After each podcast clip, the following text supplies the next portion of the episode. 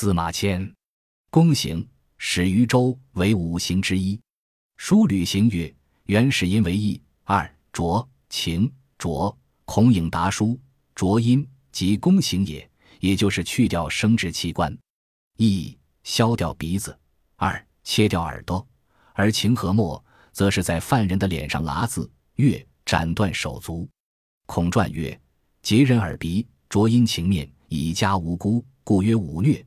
古人也是对这类残酷的肉刑持否定态度的。结果，杀在五行中倒成了最简单的刑罚，因为砍掉脑袋只需一刀了事。远古时代，统治者视人民为草芥，老百姓真是如肉祖上。据《汉书·刑法志》，五行：墨罪五百，义罪五百，公罪五百，越罪五百，杀罪五百。所谓刑平邦用中典者也。要是行乱帮用重点的话，五百增加到一千，那就该是道路以目，动辄获罪。不知什么时候、什么场合、什么原因，就会掉耳朵、掉鼻子。所以汉武敲掉司马迁的程程，留一条命在，该磕头喊万岁才对。读《水浒传》里，陆虞侯往林冲脸上刺字，押往沧州。武松在阳谷县犯事，脸上刺了金印发配。看来，对人犯的施虐行径，到唐宋、到明清还在延续。这种远古时期留下来的残忍和恶，像基因一样，在国人的血管里流动着，一遇机会就会爆发出来。司马迁下于礼，大约是他四十多岁的时候，比如今那些知青作家还要小一点，正是泡吧、泡妞、泡桑拿的好年纪，但他却只能在蚕室里泡了。严师古著《汉书》。凡养蚕者，与其温而早成，故为密室蓄火以制之。而心腹刑亦有中风之患，须入密室，乃得以全，因呼为蚕室耳。在没有麻醉剂、没有消毒措施、没有防止感染的抗生素以及止痛药的情况下，按住司马迁施行，可想而知那份痛苦，比死也好不了多少。鲁迅先生在《且介亭杂文》中的一篇《病后杂谈》里说道。例如罢，谁都知道，从周到汉，有一种施于男子的宫刑，也叫腐刑，赐于大辟一等。先生认为宫刑只适用于男子，事实并非如此。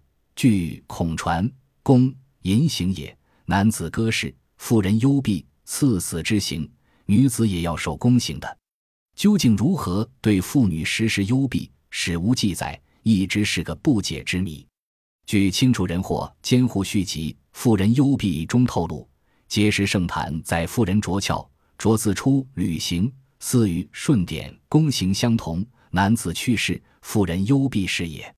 着翘之法，用木锤击妇人胸腹，即有一物坠掩蔽其庇护，只能逆变而人道尽废矣，是幽闭之说也。记得前些日子，有一位先生忽然说他明白了，写出文章。他认为古代是用处鸡的野蛮方法，使妇人子宫脱垂，造成幽闭云云。其实也是执实轻人于唾，别无新见。不过，如果说古代的行刑对，具有对男女生殖系统如此精熟的了解，证明鲁迅先生所感叹的就是中医对于人体解剖学的知识，甚至不如封建社会里专事行刑的刽子手，大概是有其道理的了。话题或许离司马迁远了些，然而，若不知道中国旧时的统治者和未成为统治者的起义军的领袖那种把人之不当人待的残忍，也就无法理解司马迁之愤、之怨、之惨、之悲哀了。《汉书·司马迁传》说：“受刑以后，为中书令，尊宠任职。一个裤裆里空空如也，失去最起码尊严的男人，尊宠任职又有何不易？”中书令为内廷官，必须阉人才能担任。他的男根没了，正好干这个差事。说白了，等于告诉大家，他没有那玩意，是狗男女，更是侮辱。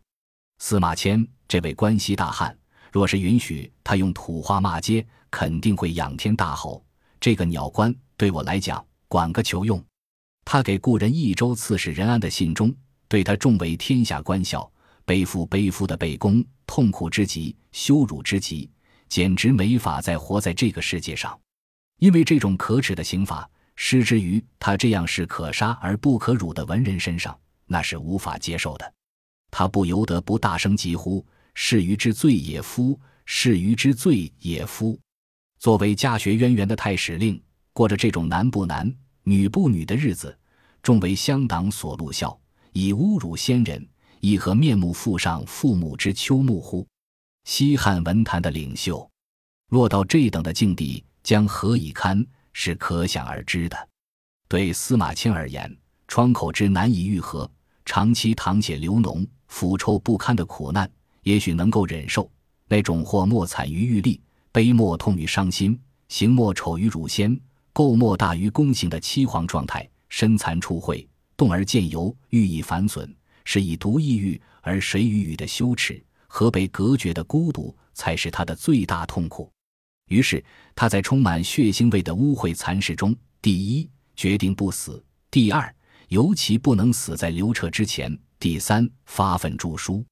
记得在七十年代后期，古籍开始部分解禁，我在一本一本读司马迁这部不朽之作时，不禁惶惑。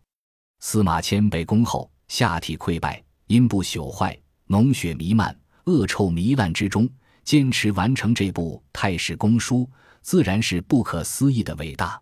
但是在敬仰他惊天地泣鬼神的艰苦卓绝的同时，不由得想，老兄。你的皇帝都不把你当人待，把你的城城割掉，让你人不是人，鬼不是鬼，你还有什么必要替这个狗屎皇帝尽史官的责呢？后来我明白了，这固然是中国文人之弱，但也正是中国知识分子之强。连我这等小巴辣子，在那不堪回首的岁月里，还曾有过数度分自杀的念头呢。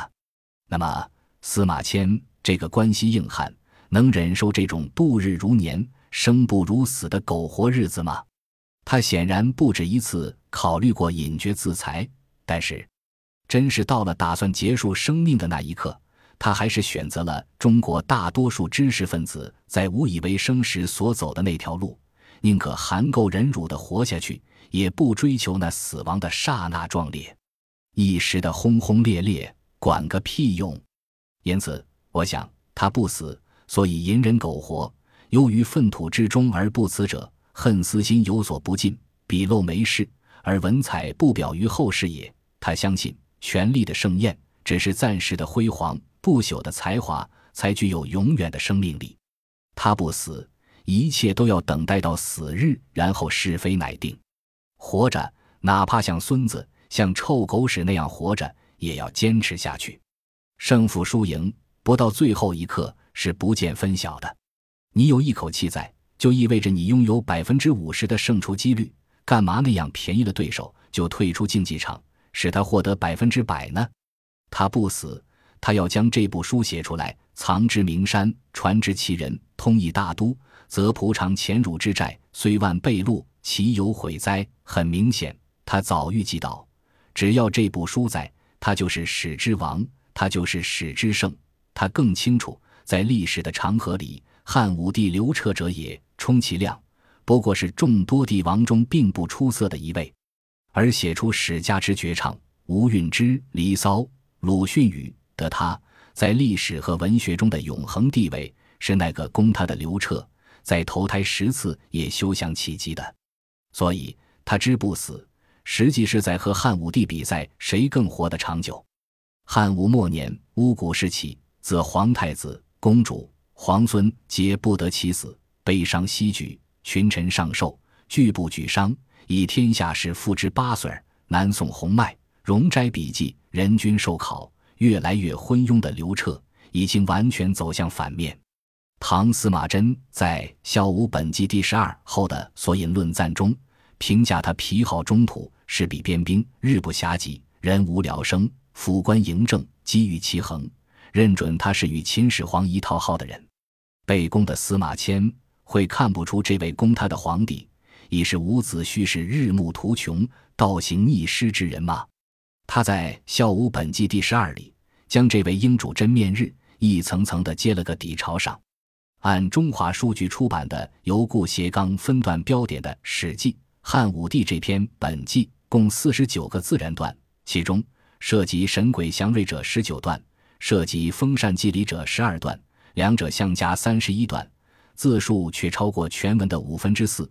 这位好神仙知道《汉武帝内传》的皇帝在司马迁的笔下究竟是个什么形象，也就不言而喻了。对于司马迁坚持不死，哪怕糜烂到无可再烂也不死，有一口气就要注《史记》的司中。古往今来，只有一个人看得最清楚，那就是东汉的王允。在《三国演义》里，用连环计干掉董卓的那位王司徒，处决另一位也是书呆子的蔡邕时，就是重提西武帝不杀司马迁，始作谤书留于后世。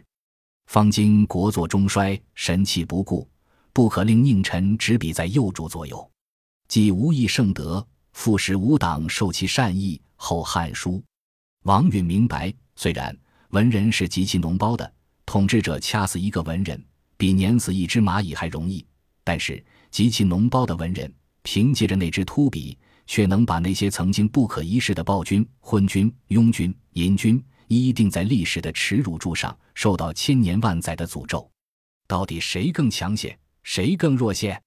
从比较长远的历史角度来衡量，还真得两说着咧。司马迁必须活下去，只有活得比刘彻长，哪怕长一分钟、一秒钟，这个能供他成成的皇帝，就再无可能供他的不朽之作。现在略输文采的汉武帝终于真正输了，死了；而在精神上升华了司马迁。此时此刻，那个早已不是他的肉体躯壳，已无存在的必要。于是，我们这位史圣虽不知所终的在人间蒸发了。卒年不详，这或许是致使的司马迁故意留下的一笔告白。生在哪年是不重要的，死在哪年也是不重要的，活着才是人生的全部目的。本集播放完毕，感谢您的收听，喜欢请订阅加关注，主页有更多精彩内容。